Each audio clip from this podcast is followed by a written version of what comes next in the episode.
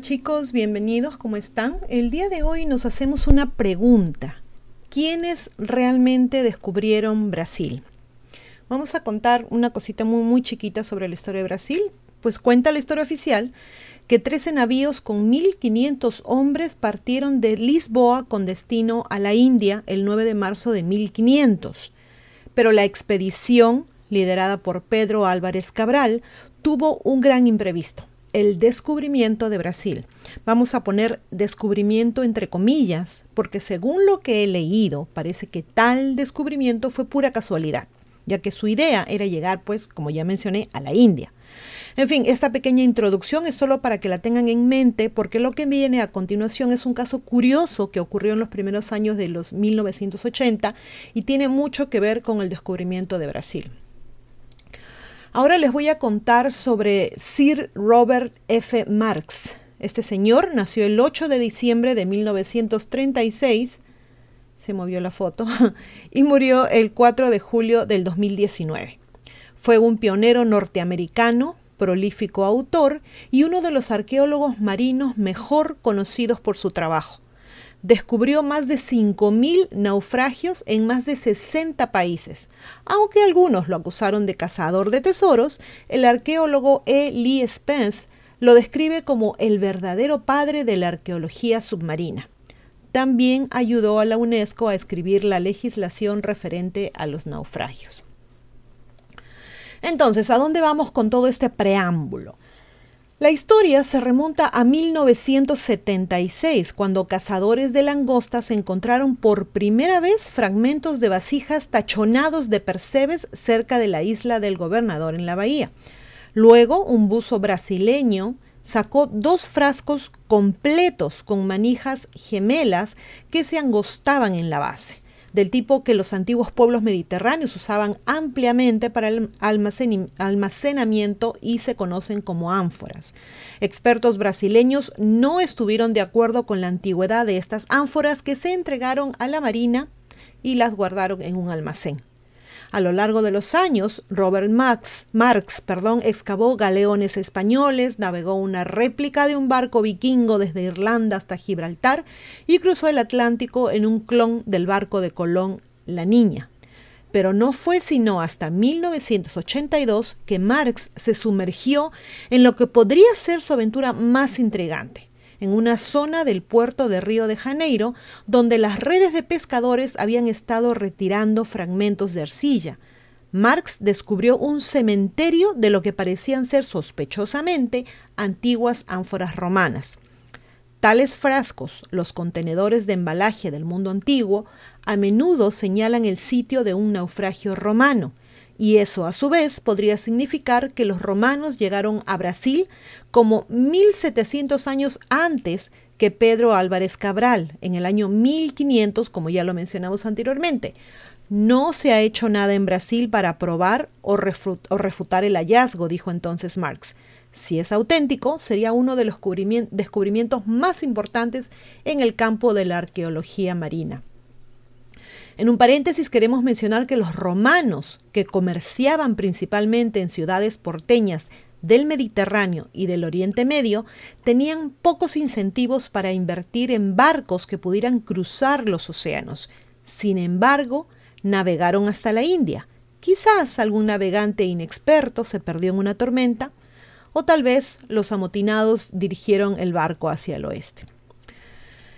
Como sea, la situación era tentadora pero llena de incertidumbres. ¿Por qué los propios brasileños no investigaron cuando un buzo local sacó dos de los frascos en 1976? Marx especuló que Brasil, que tiene fuertes lazos culturales con Portugal, no quería cuestionar la historia tradicional. ¿Qué prueba hay de que los frascos fueran romanos? Todos los expertos están de acuerdo en que los frascos son romanos, perdón, que los frascos romanos son del siglo II antes de Cristo, dijo Marx. Sin embargo, las fuentes estadounidenses que cita, aunque alentadoras, en realidad no llegan tan lejos. Según Elizabeth Will, profesora de clásicos y especialista en antiguas ánforas romanas de la Universidad de Massachusetts en Amherst, los frascos son muy similares a los producidos en Cowas, perdón, una colonia del Imperio Romano que fue el centro para la fabricación de ánforas en la costa atlántica de Marruecos. Contactada por teléfono, la profesora Will dijo sobre los fragmentos que había estudiado, parecen ser antiguos y debido al perfil la tela de paredes delgadas y la forma de los anillos sugerí que pertenecían al siglo III después de Cristo. Después de que Marx y el doctor Harold Edgerton del Instituto de Tecnología de Massachusetts exploraron el sitio con ecos acústicos y largas barras de metal, Marx dijo que se habían convencido de que debajo de estos tiestos habían encontrado los restos de un naufragio de madera argumentó que un barco romano había abandonado su curso y llegado a Brasil.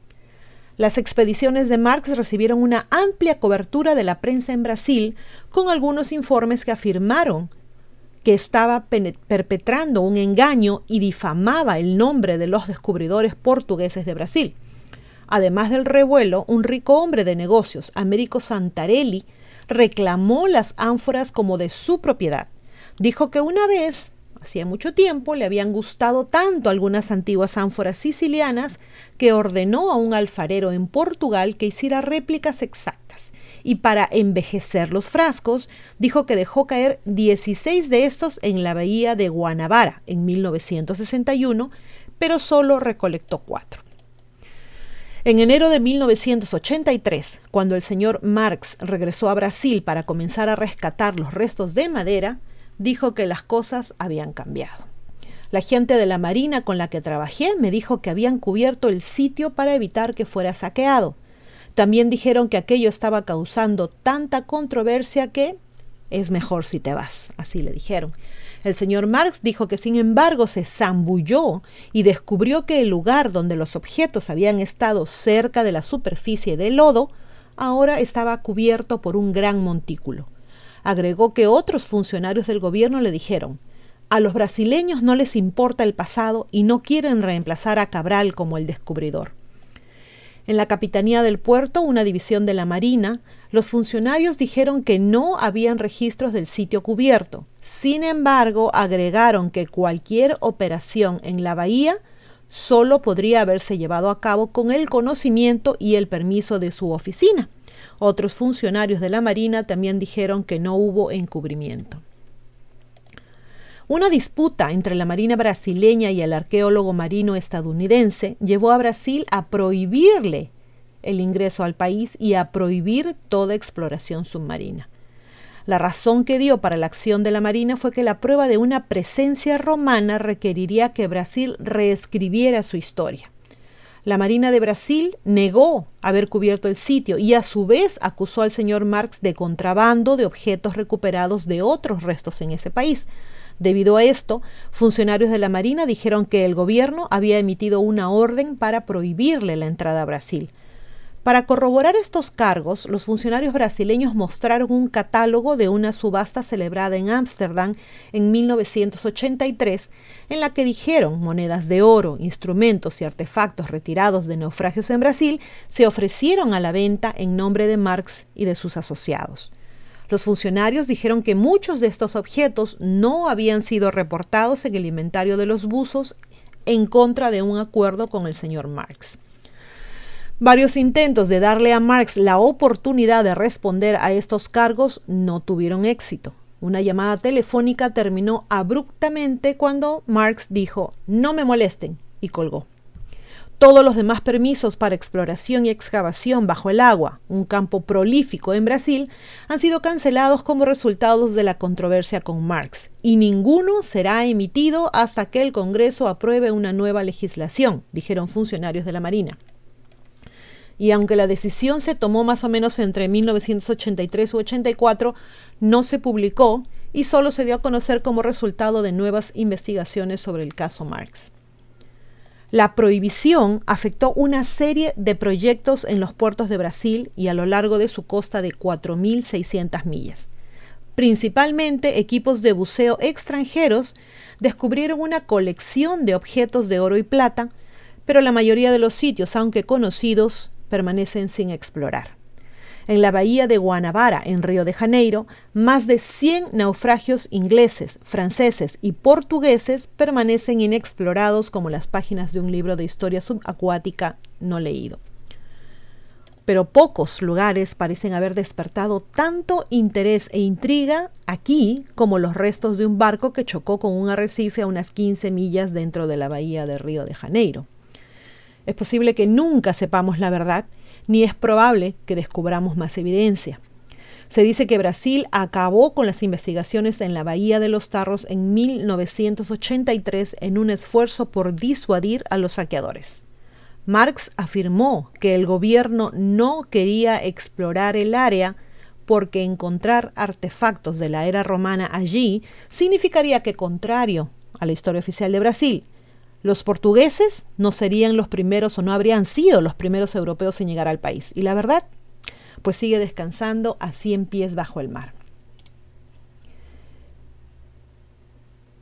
Entonces, chicos, ¿qué les pareció esta historia? Yo sé que hay muchos brasileños entre las personas que nos escuchan y en general.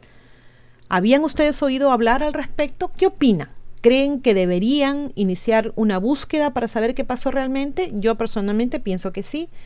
No creo, bueno, no veo cuál es el problema realmente en cuestión de reescribir la historia, pero en fin, ya sabemos cómo se dan algunas cosas. Quería agradecer a mis Patreons y eso es todo por hoy. Y como siempre, chicos, eh, agradece el que estén con nosotros, como siempre. Muchísimas gracias, se portan bonito, que estén bien y como siempre, a pensar bonito. Chau.